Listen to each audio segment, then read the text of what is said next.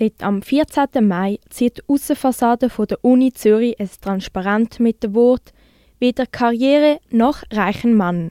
Wir wollen den Sturz des Patriarchats. Dahinter steckt das feministische Hochschulkollektiv Zürich, eine Gruppe zusammengesetzt aus Studierenden, vor allem von der ETH und der UCH, wo sich für die Rechte von Flinterpersonen einsetzen.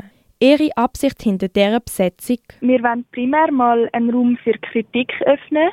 Wir wollen mit dem Raum einen Safer Space schaffen für Flinterpersonen, ähm, an dem eben auch Kritik geäußert werden kann. In dem Beitrag reden zwei Personen vom feministischen Hochschulkollektiv Zürich, wo als Gabi Lang, Mediensprecherin vom Kollektiv, auftreten. Das Datum ist bei dieser Aktion bewusst ein Monat vor dem 14. Juni angesetzt. Unter anderem soll auch für den kommenden Frauenstreik mobilisieren. Und weil wir gemerkt haben, dass einfach generell ein Bedürfnis da ist, dass es einen Raum gibt, wo nur Flinterpersonen zugänglich ist und dass es auf vielen verschiedenen Ebenen Kritik gibt, wo man an der Uni üben Zum einen fängt das an bei irgendwie Sachen wie, dass alles immer noch komplett in einem binären Denken stattfindet, dass die WCs rein binär sind, dass es irgendwie zu wenig Wickeltisch gibt.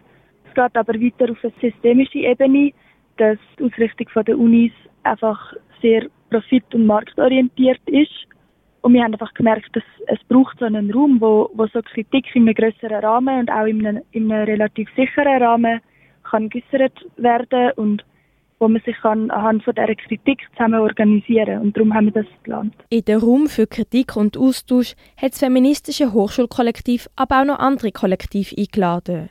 Wie zum Beispiel? Avanti Donne, das sind Flintas mit Behinderungen und chronischen Krankheiten und sie haben zum Beispiel erzählt, wie unglaublich anstrengend und bürokratisch das ist, für eine behinderte Person einen Nachteilsausgleich an der Uni beantragen. Wir haben auch Veranstaltungen mit Miuna Menos und mit Inaya. Miuna Menos ist die Gruppe, die gegen Femizid kämpft und Inaya ist ein Kollektiv, wo ähm, sich um geflüchtete Frauen kümmert oder geflüchtete Flinterpersonen. Die haben auch erzählt, dass es für Flinterpersonen zum Beispiel unglaublich anstrengend ist, so Zugang zu den Unis zu bekommen, oder fast auch unmöglich. Die Programmpunkte sind ein weiterer Versuch, verschiedene Perspektiven mit aufzunehmen und ihnen einen Raum zu bieten.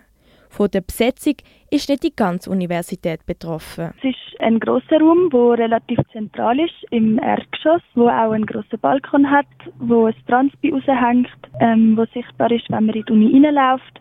Wir haben auch gestern am Mittag noch eine Transpi-Aktion gemacht und im Lichthof ein Transpi aufgehängt und mit dem Megafon aufmerksam gemacht auf die Veranstaltungen. Es ist natürlich schwierig, auch überall in der Uni präsent zu sein, weil sie halt mega verteilt ist auf verschiedene Gebäude ähm, und verschiedene Teile der Stadt.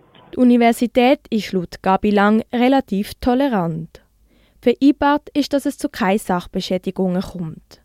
Die Uni lässt BesetzerInnen gewähren und ist kulant, was Tour angeht wo am heutigen Mittag noch nicht festgestanden ist. Dass die Uni sie lässt gewähren, sage ich in ihrem Sinn, sagt Gabi Lang. Es geht ihnen nicht um Aufmerksamkeit, sondern um den sicheren Raum. Ich glaube, uns geht es ja primär darum, einen Raum für Kritik zu haben für uns ähm, und einen Raum, wo ein safer Space für Flinterpersonen kann sein. Und es geht uns nicht primär darum, um irgendwie mega fest Medienaufmerksamkeit zu haben oder mega fest ein Fight mit der Uni anzufangen. Und von dem her ist das für uns eigentlich voll in Ordnung, so wie es läuft. Im Safer Space wird Kritik an den Strukturen von der Universität gesammelt. Wir merken, dass wir in diesem Raum, den wir uns jetzt genommen haben, einfach unfassbar gut uns vernetzen und über alle möglichen Themen reden können. Und die Idee ist hier diese Kritik, die nicht nur von den Leuten aus dem Kollektiv, sondern von noch viel mehr Leuten die zusammenzubringen und dann zu schauen, was wir damit machen. Und ich glaube, das ist jetzt primär auch unsere erste Aufgabe. Und je nachdem, was diese Kritik ist, lassen sich auch konkrete oder eher weniger konkrete Forderungen stellen.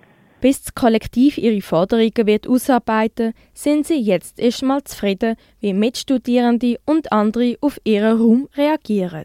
Wir hatten gestern Abend einen, einen Plenum noch mit ziemlich vielen Teilnehmenden und die Resonanz ist unfassbar positiv. Es ist richtig schön, diesen Zusammenhalt und wirklich dieses, was wir ja schaffen wollten, einen Safer Space, dass das wirklich auch genauso funktioniert und die Vernetzung, die stattfindet, Also wirklich sehr positiv. Das Zusammentragen der Kritikpunkte sieht das feministische Hochschulkollektiv also als ihre Hauptaufgabe, um strukturelle Benachteiligungen anzugehen. Für sie ist klar, die Verantwortung liegt bei der Universität, Bildung für alle zugänglich zu machen.